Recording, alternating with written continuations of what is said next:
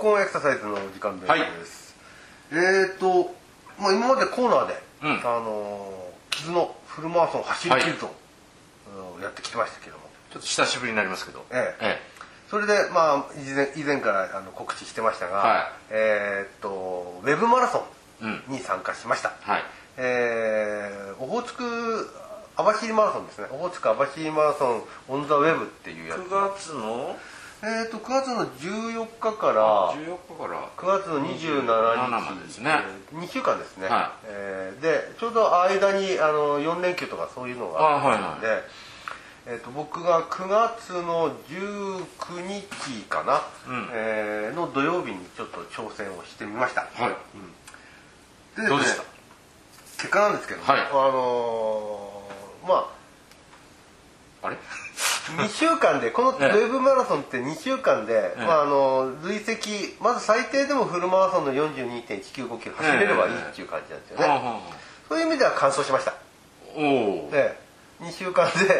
42.195キロ、2週間でね、ええ。は走りましたけど、はい、1回では結局ね初日28キロ。ああ完走じゃないじゃんみたいなダメですねで2回目のあの5日後ぐらいに別の日別の日、5日後ぐらいに、え残り15キロ走ってなるほど。合計44.32キロ走って。ああなるほど、うん、でこれね、あのー、ランキングが出るんですよ、はい。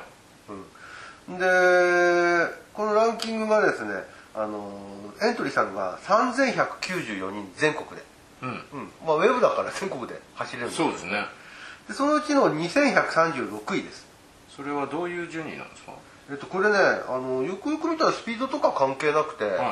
あのその2週間で一番走った距離。あそういうことなんだ。うん累積距離。が一番長く走った人がトップになるっていうやつ。なるほどね。ちなみにですね、ええ、トップの人は2週間で568キロ。すごいんですよ。すごいですねうんでこれ14日間でであの14で割ってみると、うん、1日あたり40キロ走ってるんですよ。ほぼフルマラソンじゃないですか。毎日毎回フルマラソン。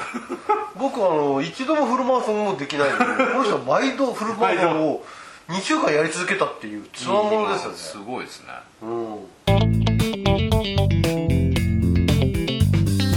でまあちょっと話戻しますけど、はい、じゃあなんで僕はその1回でフルマラソン走りきれなかったのかというところなんですけども。ここからが言い訳ですね。そうなんです。言わせてくださいお 得意の言わせてくださいよ。えっとねやっぱりね痛くなっちゃったんですよね。痛くなっちゃったうん。えー、と右のですね、はあ、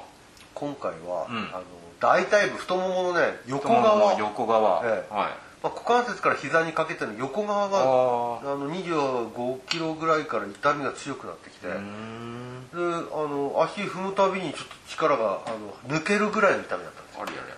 それでですねあの28キロ地点のところで断念して断念して。あの情けない話なんですけども、えー、妻に携帯に電話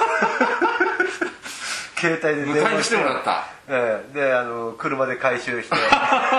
なんか本格的ですね。動けなくなっちゃったもんだって。ああ。多いねそういうこと。本当に、えー、あの大会の時だったら動けなかったら一応あの車でちゃんと。そうですね。あの役員の人が。役員の人が乗せてくれるんですけど、ええ、誰も乗せてくれませんから、うん、それで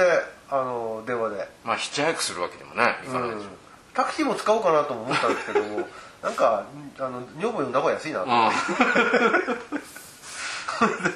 女房に回収してもらいました。なるほどね、うん、だからまあやっぱり今回もまたね痛みがちょっと原因での。筋の痛みですかね。そう筋靭帯系っていうんですか。ちょうど場所的にはですね、うん、あの大腿筋膜腸筋、うん、あるいはその長径靭帯っていうような、結構長径靭帯で長い靭帯なん外側に張ってるえーと、股関節から膝の下にかけて。そうですね、ね、あの長めの靭帯なんですけど、はいはい、その靭帯に沿ってですねずっと痛かった。じゃあ局所的じゃないんですね。そう。ベルトのように。そう。それでねあの足に力が入らない状態だったんですよこの経験はね、まあ、うん、今までもその大腿筋膜腸筋のあたり股関節のあのちょっと外側ですね、はい、あの辺りが痛くなることはあったんですけどね、はい。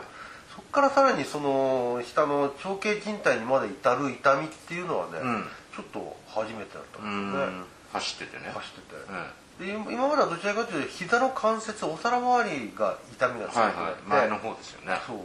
それでちょっと走れなくなってっていうことがほぼが多かったんですけども、はい、もうちょっと今回はねまた違う場所のあの運動器の問題が。うん。それは練習中には感じなかったうんそうですね。練習中はまあその30キロとかはもうあんまり1回ぐらいしか走ってなかったせいもあったんであんまりそこ痛くなかったんですけどね、うん、もしかしたらその練習を境に痛めてたのかもしれないですね。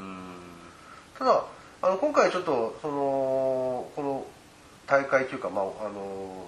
9月の19日に走る前に1週間ほど走らない時間を期間を設けた。んです、はいはい、あの修復させるそうそうそうそう。で修復させてだから走り始めは全然楽だったんですよね、うん、だけどやっぱり最後後半ではその運動器しかも今まであんまり経験したことのないところの運動器に痛みを感じたり、うん。どう捉えていいかなって今ちょっとまだ悩んでる最中。なるほどねまあでも走り方にやっぱ関係あるんじゃないですかね、うん、まあ今回ね、まあ、環境とね。まあね、うん、今回は膝の問題を克服すべくまああのー、足の、ね、先端の方でフォアフットランディングでで着地で。そうですね。やってきて。で、そこはだからクリアできたなと思ってるなるほど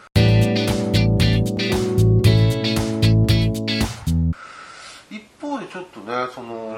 違う場所の痛みはじゃあ何によって起きたのかな、うん、走り方のどの部分によって起きたのかなっていうのはいまだにしっくりこない感じもあるんですよ、まあそこの部分が痛くなるのは走ってるうちに痛くなるっていうのはまあ考えられない場所ではないんですけどね。多い障害ですよね。あの足を開いて走る人はあんまりいないから、うん、どうしても閉じ気味になるとそこがテンションっていうんですか、引っ張られてその繰り返しで炎症を見たくなるってことはメカニズムとしては考えられるんですけどね、うん、うん、そうですよね。ただ今までなかったのにっていうのはありますけどね、うん、あとやっぱりその大腿筋膜腸筋がその股関節の屈曲する側の筋肉でもあるんで、はい。うん、もしかしたらそのいわゆる股関節屈曲筋として重要なあの腸腰筋腸骨筋や大腰筋のその機能がうまく、十分に働いてない肩代わりでね、うんあの使われすぎてて対照的に。対照的に。それそれがまた走り方で例えば今言ったように足があの狭く走りすぎて、うん、内側に入るようなね、あるいはその股関節が内繊維で走ってて常にこう筋収縮腸膜大腿筋膜周期が常に収縮した状態で走ってたか、うん、逆に外繊維で、うん、あのストレッチされた状態で走ってたか、まあそんな感じのこともちょっと考えたりました、なるほど、うん。でも誰だってやっぱり走り方の癖はある程度大内小大持っててそれでもやっぱりこうあの完走できる人たちも山ほどいるのに、うん、なんでこう自分だけ痛みにすぐしちゃうのかなっていうのをちょっとね。どっか国家痛くなりますよね。そう、うん、だからまあもちろん精神力の弱さもあるのかもしれないけど。いやいや。もう一つはね、うん、普段のその今考えてるのはメンテナンスケアの問題もあるんだ、うんうんうんうん。で最近、まあ、前からその存在は人たち取り入れてはいることもあったんだけど、えーと、筋膜リリースってあるじゃないですか、はいはい。えーまあ、いわゆるあの圧迫ストレッチって言われてるもので、うん、あの筋なり靭帯なりを持続的な圧力でずっと圧迫して、うん、でまあ多少それにあの擦るようなこう動きを加えてあげることで、うん。まあ、筋のあるいは人体のその粘性弾性をですね、少し改善してあげると、柔らかくさせていくっていうものがあるんですけど、それをちょっと最近取り入れてその長径靭帯や大腿筋膜小筋に、まあ、あの筋膜リリースをちょっとやってる最中だったよね、これが今後そういうあの長距離走る時のあの救いになるかどうかということなんですけど、また走ってみないと分かんないですよね、うん。でもこれ走り方の問題なんでしょうかね。結果的にはまあそういうことが推測されますよね、